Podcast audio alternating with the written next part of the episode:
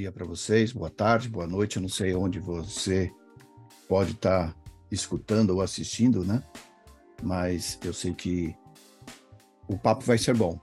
Eu trouxe hoje aqui um tema gostoso, eu acho que é importantíssimo para a gente discutir, mas antes eu quero saber como vocês estão chegando. Você vai, Patrícia. Oi, gente, tudo bem?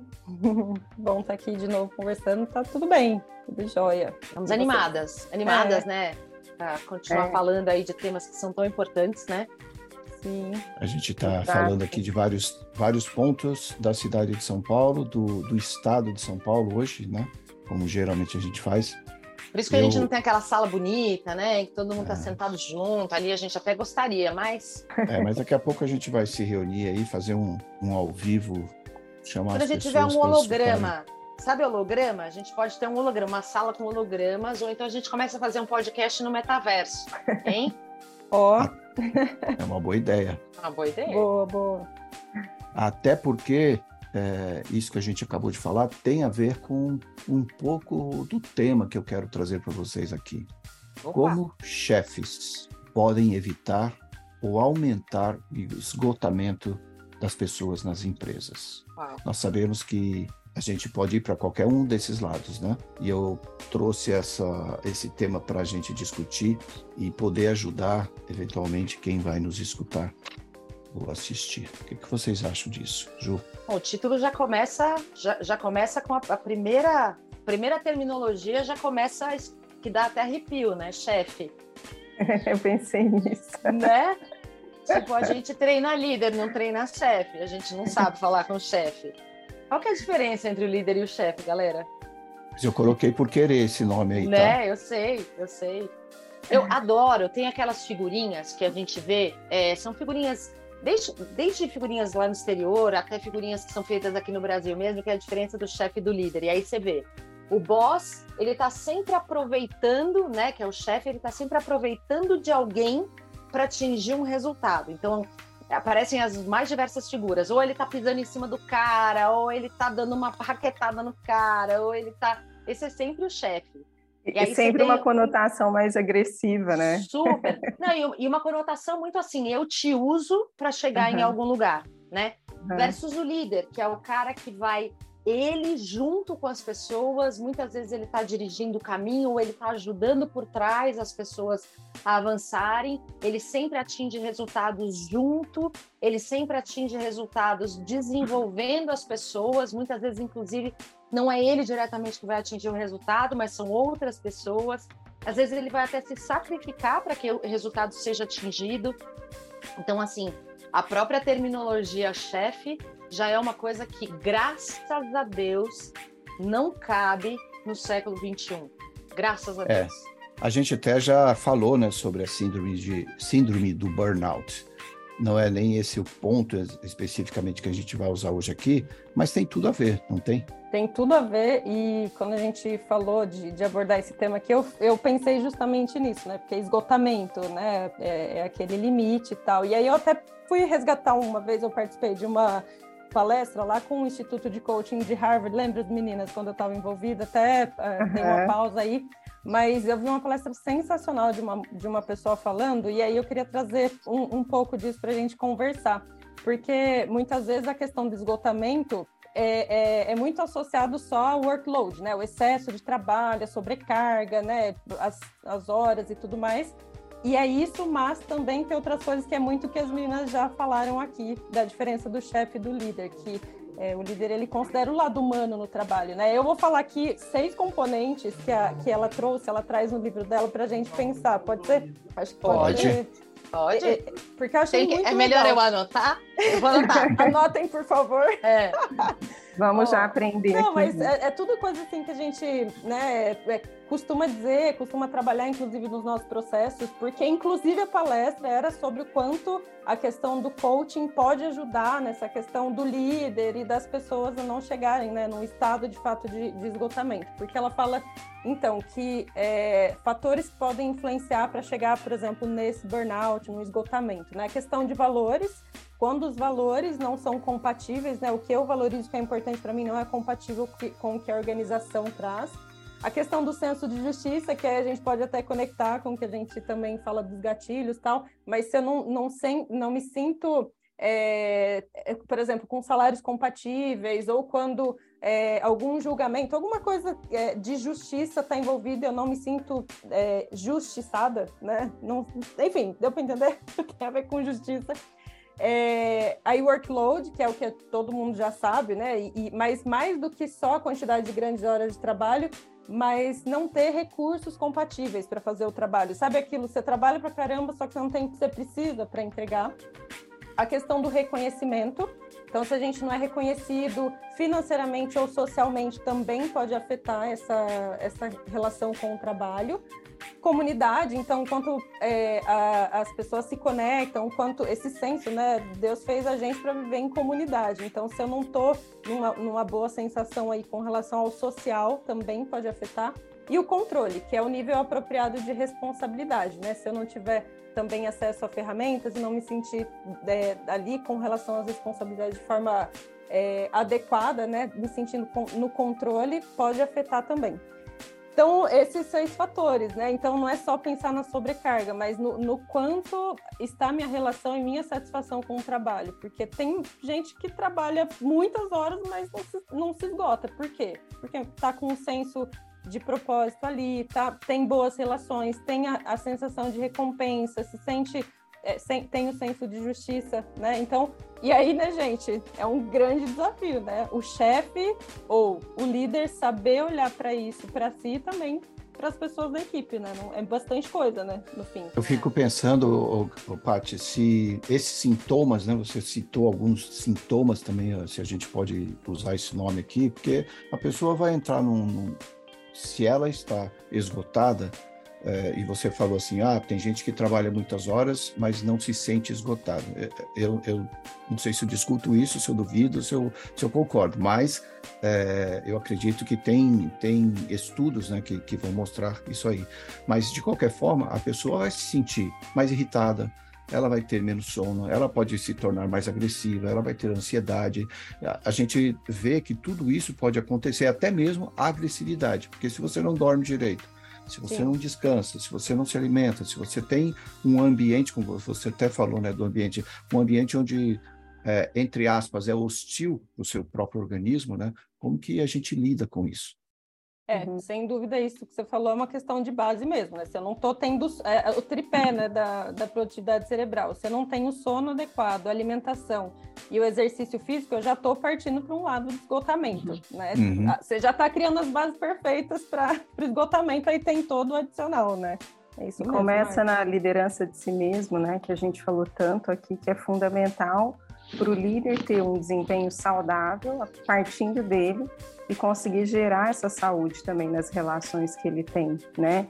E quantas vezes né, a gente se depara com situações quando a gente está fazendo coaching ou trabalhando com líderes, que um dos aspectos é esse. Ele não se cuida, ele trabalha demais muitas vezes, se preocupa só com as demandas que ele tem que entregar, e aí muitas vezes ele não entende por que, que a equipe também está sobrecarregada, pesada, né? Porque também falta dele. Eu, eu trabalhei com um caso uma vez que uma das coisas que o líder não fazia mais, por exemplo, era almoçar. Então ele não parava para almoçar. E aí uma das coisas que, que ficou Grazi, muito claro.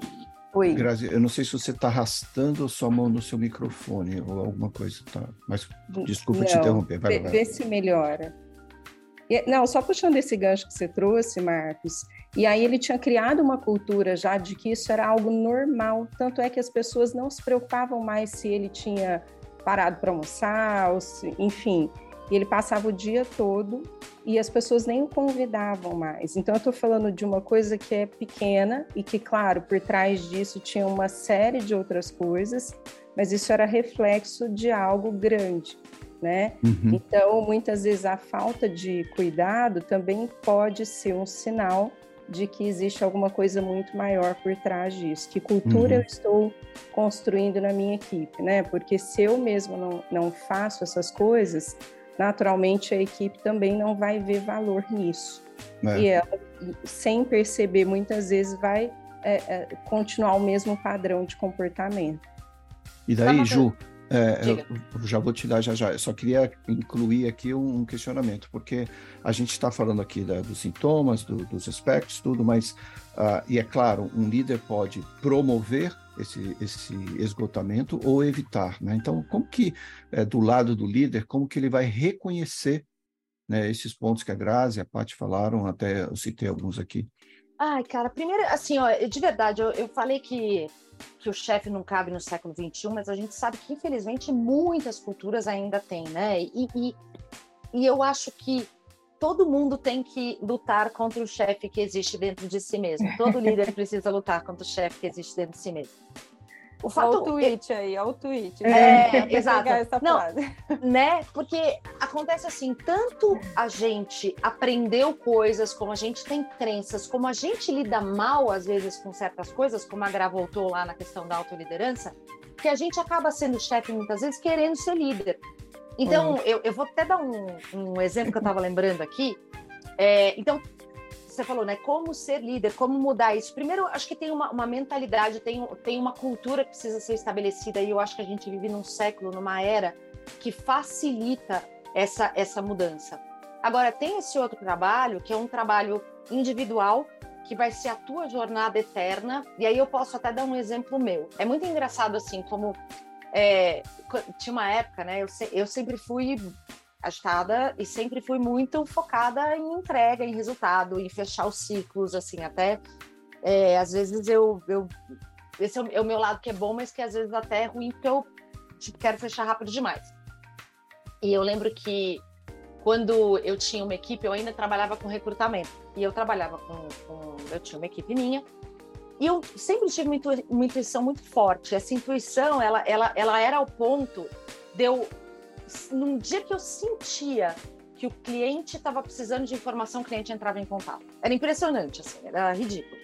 E aí teve um dia que tinha uma moça que ela não estava muito comprometida, ela tinha um jeito de trabalhar que não, não era muito legal, assim, até eventualmente ela venha a ser desligada. É, pelo menos naquela época, né? Ela tinha muitas coisas assim que, que realmente é, é, eram difíceis de lidar. E aí um dia ela simplesmente não apareceu porque ela não estava bem. E ela é, ficou em casa porque estava doente contaminada pelo eu, né?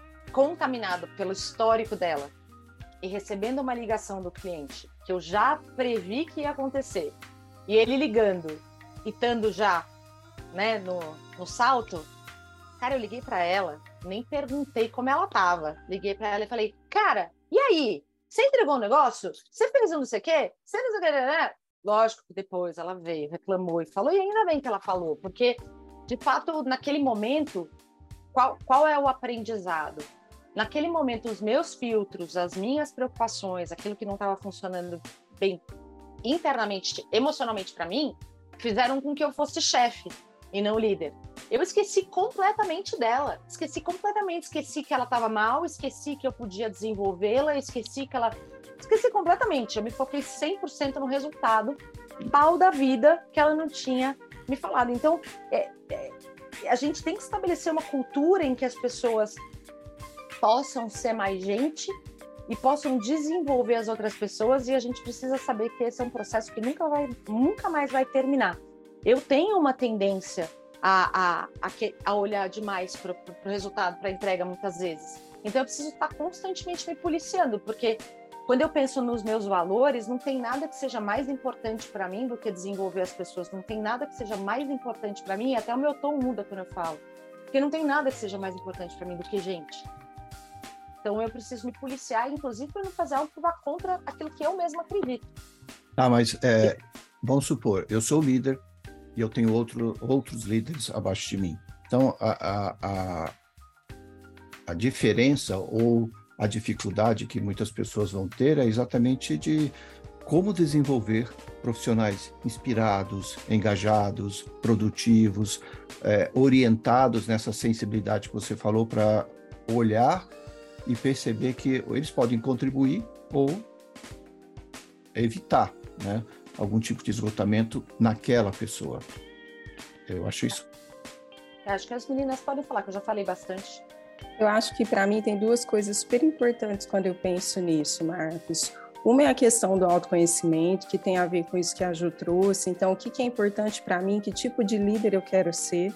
para as pessoas, né? Então, quais valores ou estilo de liderança eu vou nutrir? Se as pessoas são importantes para mim, eu preciso nutrir. E aí entra o segundo ponto que está totalmente relacionado, que é a forma como eu me conecto e me relaciono com as pessoas, né? Então, eu posso me conectar simplesmente só focado no que ela tem que me entregar, nos resultados, como a Ju falou, ou eu realmente estou ali porque eu quero fazer a diferença né? Eu quero realmente ser uma inspiração e ajudar as pessoas a serem melhores do que elas são, que cai também no primeiro, que tem a ver com os valores que eu quero nutrir.